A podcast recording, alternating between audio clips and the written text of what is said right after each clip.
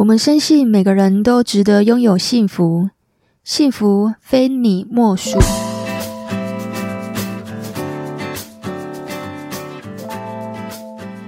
大家好，我是非你莫属主持人杜菲，同时也是美国婚前辅导认证的咨询师。如果你是新朋友，我们这个节目是在讲有关两性、家庭、婚姻、亲子相关的议题。那如果你是老朋友，谢谢你一路以来的支持。我在上个礼拜啊，有跟我几个朋友聚在一起。那有一个不婚主义的朋友啊，就有说，他说一个人很自由啊，为什么要结婚？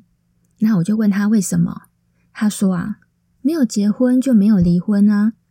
那我就回答他说，那没有恋爱也不会有分手啊。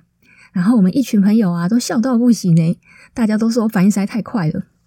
然后我就接着问他们啊。我说：“那我直接来做个试调好了。你们为什么要结婚啊？”在去年呢、我一个朋友他刚结婚，他说啊，他爸妈啊一直在催婚，那因为自己年纪也大了，所以就结婚了。那他从认识到结婚，其实只有短短的半年哦。那到现在啊，新婚他也是觉得很愉快。那我另外一个朋友啊，就说，其实啊，单身能够约出来一起玩的朋友，真的是越来越少了。那很多朋友啊，其实都已经结婚，然后也生了小孩。我另外一个结婚十五年的朋友啊，他就说，其实我也不晓得为什么要结婚呢。可是当时啊，我女朋友她就想结婚。不过总体来说，我觉得还是蛮不错的啦。因为有了老婆和小孩啊，我就觉得我的生命就更加完整了。其实啊，很多人在进入婚姻以前呢，往往都不晓得婚姻到底意味着什么。很多人呢，是迫于现实的压力啊。那有些人是因为受到传统的束缚，懵懵懂懂的就进入婚姻了。不过啊，我和朋友们我们一致的结论呢，都会觉得结婚呢是为了让两个人过得比结婚前要更好。那根据我十三年的从业经验啊，然后我又综合我身边的朋友和我个案收集来的资讯哦，我来讲讲为什么要结婚的十个好处。第一个，生小孩。为了生小孩，这个比例也是很多哦。这里讲的是你自己也想生小孩，尤其是身边的朋友啊，都已经有了孩子哦，那这种内心就会更加的渴望。所以呢，想当妈妈或爸爸的，就会有结婚的念头。那有的呢，是为了优良基因要留下来；那有的是喜欢小孩；那有的呢，是希望能够名正言顺。那当然啦，也有人主张说，不结婚一样也可以有小孩呀。我很认同哦，但是这是特例。我这边讲的是大多数人的想法和做法。第二个，紧急开刀要有人签字啊。柯文哲有说过啊，他说他在台大当主任的时候啊，常常遇到要动手术却找不到家属的情形哦。那大部分手术啊，都是会由子女来签。那如果是单身呢，就会常常找不到家属来签这个手术同意书。这个新闻我印象很深刻哦。第三个，共享资源，分散风险。一起住呢，可以节省开销。如果有公婆照顾小孩呢，也可以节省这个保姆的费用。那如果一个人呢，没有工作，家里面的经济啊，也不至于会马上就陷入困顿。而且啊，一个人存钱太慢了，两个人呢就可以一起存钱，比较快达到梦想。比如啊，一起买房子或是一起买车。第四个，另外一半想结婚，这个比例真的还蛮多的哦。像我朋友就是了。其实通常啊，都是我们觉得相处还不错。那如果你想结，那就结吧，反正时间也到了齁。那另外一种呢，就是我担心你会被抢走，所以我要赶快娶到你，那别人就没有机会了。所以某种程度啊，是宣示主权、占地为王的意思哦。所以啊，如果你的男朋友还想要娶你，大概有这种概念啦齁。好，第五个，社会价值的认同，人生应该要结婚，没有结婚好像很奇怪。总是会有爱八卦的邻居啊，或者是亲戚。如果说年纪啊差不多超过四十五岁以上还没有结婚的人，就会被认为是有问题的人。那到底是心理有问题呢，还是身体有问题呀？好，那当然你不结婚关他屁事，但是你也阻止不了别人的嘴巴要说什么啊。第六个，生活上呢可以彼此照顾。如果生病呢有人照顾，就可以节省这个看护的费用。也可以一起帮忙分担家务事，因为现在都双薪家庭了嘛，女生其实也是要出去工作啊。那男生当然也要帮忙家务事啊。那我知道，其实有一些男生吼，小时候都被妈妈宠坏了，长大都不做家事的，或者是根本不爱做家事吼。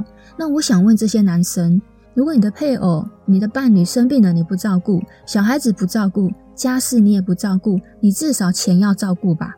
如果这些你都做不到呢？那我觉得你还是别结婚好了，因为最后有可能会离婚哦。吼，没有一个女生吼会愿意嫁给你，其实是当老妈子的。第七个，总有一天呢，父母会比你早走。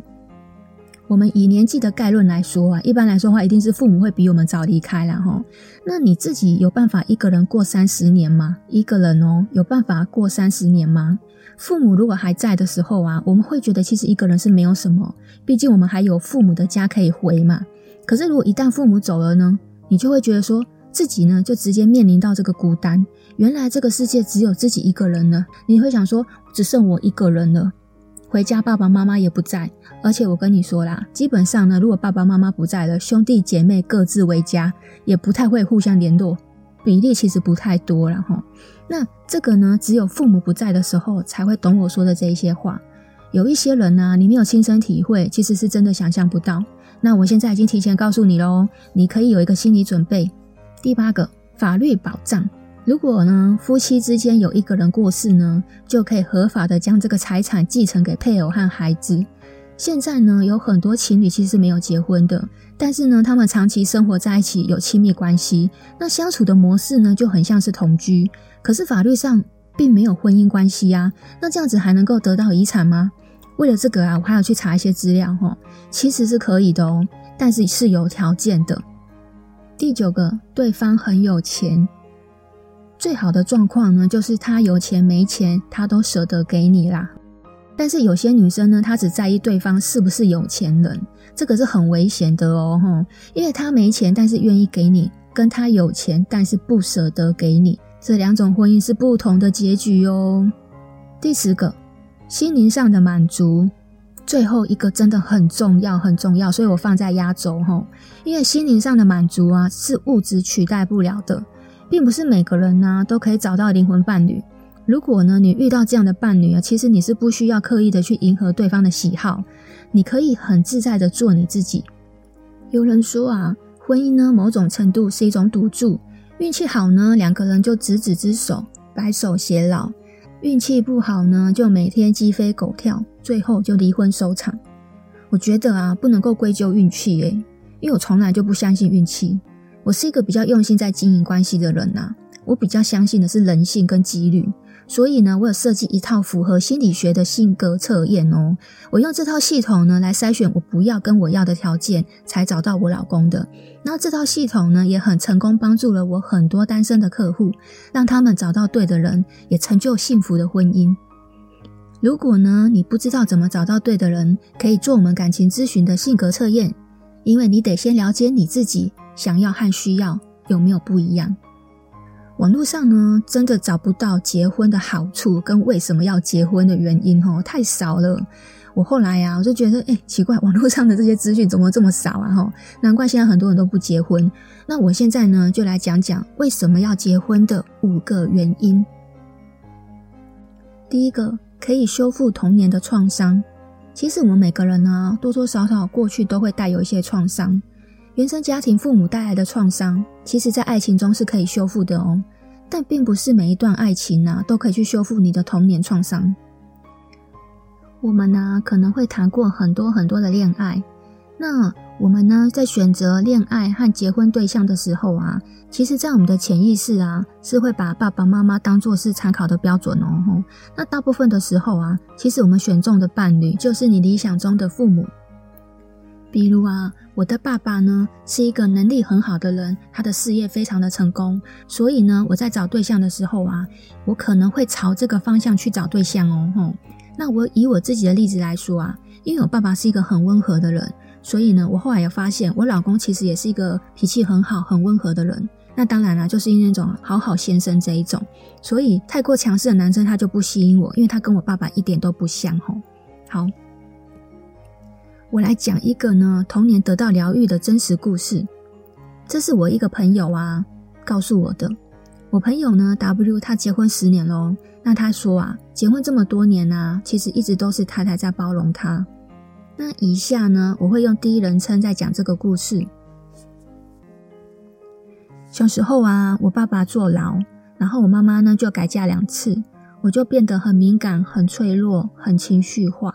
因为我妈妈每次都会丢下我去找她男朋友，我一直都很害怕亲密关系，我内心呢其实都一直很恐惧，我很担心又再次被抛弃。那有好几次啊，我都很想放弃这段感情。那每次吵架呢，我都避不见面。我实在太害怕，太害怕面对分离这件事情，所以啊，我每次都会选择先逃跑。可是呢，我的太太她始终都会在等我。那他的陪伴呢，和不离不弃，让我感觉到我完全的被接纳了。那我内心呢，有极大的安全感。这段婚姻呢，就让我改变了很多。我变得乐观、坚强，而且我也懂得控制自己的情绪。这里听众朋友们啊，有没有觉得很奇怪？我刚刚不是有说，我们其实会找的理想对象，其实就是我们的爸爸跟妈妈吗？那这边呢，有分两点，我是故意讲反例的，一个正例，一个是反例。通常呢，我们在选择配偶的时候啊，有一个叫做继承性，就是我们会找跟自己爸爸妈妈很像的人啊，因为那个会有熟悉感。那第二种呢，就是排斥性，我们会找一个。不像是我们父母的人，也就是相反的一个例子哦。那如果听众朋友们呢，你想要听这个原生家庭去如何找你的配偶的话，你可以去收听我们非你莫属的第十一集，那边有更详细的解说。第二个归属感，听众朋友们，你们觉得家是什么啊？我觉得啊，对我来说，家其实是一个不自觉会加快脚步想要回去的地方。那我们其实终其一生啊，都只是为了在寻找家的感觉，因为这个会让我们有归属感。美国心理学家马斯洛的需求理论呢，他有把这个需求分成五大类哦，包括生理需求、安全感、社交需求、尊重，还有自我实现。那第一层呢，就是生理需求。如果呢，你只是想谈恋爱，然后找炮友的这种肉欲关系，它就会在这一层。因为这种满足呢，就会来得快，去得也很快。有来访者啊来找我咨询感情啊，他有问我说：“明明我交往的对象就很多啊，可是为什么我还是觉得很不快乐呢？我好像没有一个很喜欢的，所以我总是在找下一个、下一个。”我就告诉他：“因为啊，你那些都只是满足你的生理需要，你的心灵其实还是非常空虚跟贫乏的。”回到家呢，没有人可以听你抱怨，也没有人可以听你诉苦，没有人可以分享你的喜怒哀乐，你甚至也不能够去期待，无论你多晚回家，都会有人在家等你。马洛斯的第三层呢，就有一个归属感的需求。如果呢，我们可以拥有这种心灵上的伴侣啊，它其实是会让人家感觉到很快乐、很满足。那心跟心呢，是贴在一起的。愿意分享生活的点点滴滴，然后在一天里面啊，不论开心的、不开心的，甚至是那种很琐碎无聊的事情啊，你都可以跟对方分享你的生活、你的想法、你的所有一切一切。然后两个人呢，在彼此的生活里面就会有产生交集，这个呢，就会让我们找到存在的意义，然后人生就会变得非常有归属感。第三个，共同成长，接纳彼此的不完美。其实，在婚姻里面呢，最大的好处就是陪伴式的成长。很多人都说啊，婚姻其实是要靠经营的。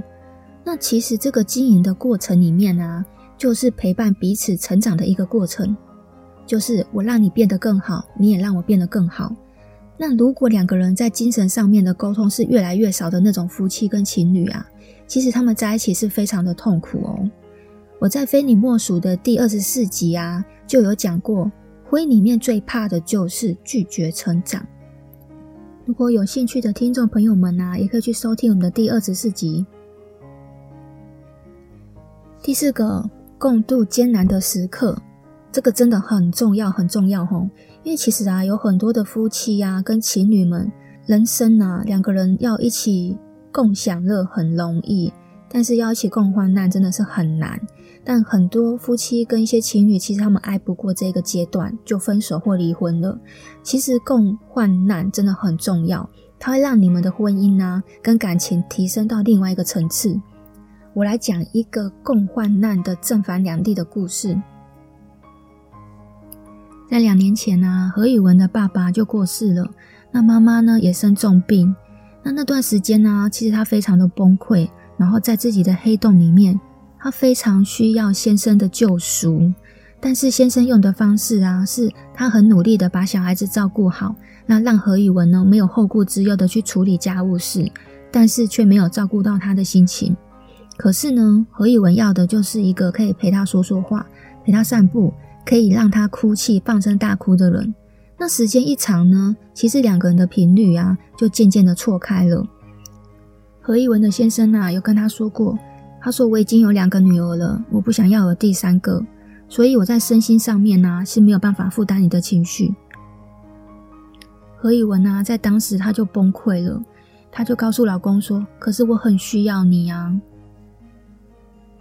那段时间啊，何以文。垮了，她受不了，老公没有办法关注她，情绪上没有办法接住她。那后来他们也离婚了。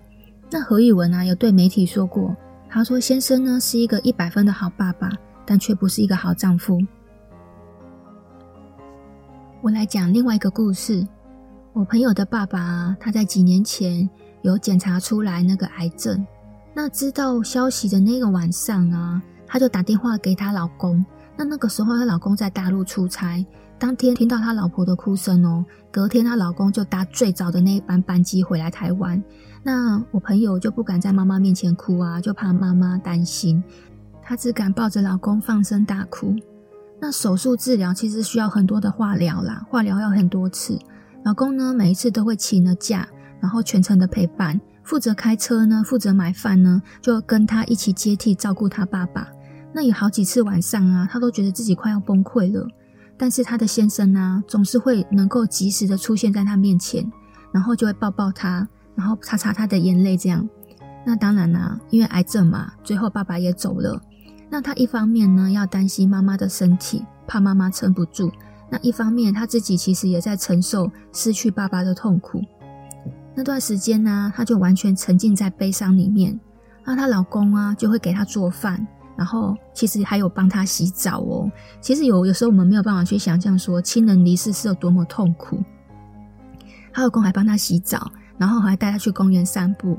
那老公还会安慰她说：“虽然爸爸走了，但你至少还有我啊，我们都要继续好好的活下去。”我每次讲到这个，我都非常的感动哦。不晓得有没有感动到听众朋友们？其实，在人生很多艰难的时刻啊。如果有一个人，他能够抱着你，然后安慰你，给你极大的支持和安全感，是多么的重要。那他懂你心里的苦，而且他可以成为你继续活下去的支撑哦。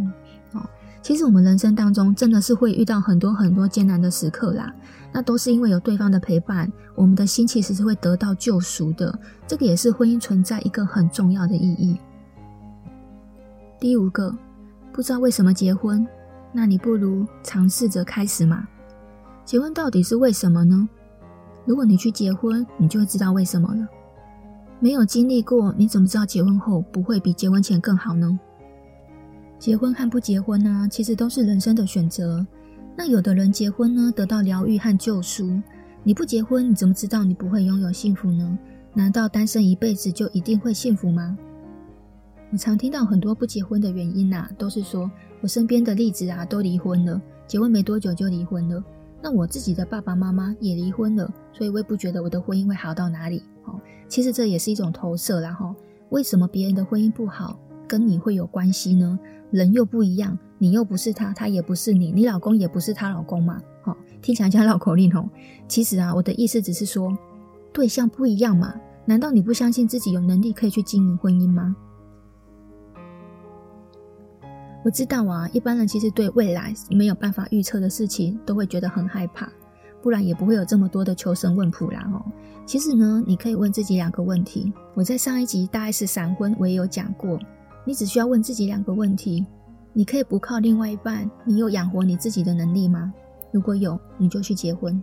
那另外一个，你害不害怕离婚？如果你不害怕呢，你就去结婚，大不了再重来一次嘛。最近大 S 不就结了第二次吗？这人生呢，其实很吊诡。我身边呢、啊，不怕离婚的，到现在婚姻都还不错诶。哦，大概是我们这些老公都皮绷很紧吧，怕我们随时会换人。心理学家呢，有一个墨菲定律：当你越害怕的，他就越会来找你。所以怕什么啊？不用怕，只要你做足功课，准备好，我们再进入婚姻。你只需要勇敢和冲动就可以了。做足准备的工具呢，我都帮你准备好了。我会贴在我们这段文章的下面，你记得点进来看看我帮你准备什么喽。我是杜菲，我每个礼拜呢都会教你们一些小技巧。如果呢你喜欢我们的节目，就欢迎你追踪和下载跟分享给你有需要的朋友。我们下个礼拜五晚上十点见喽，拜拜。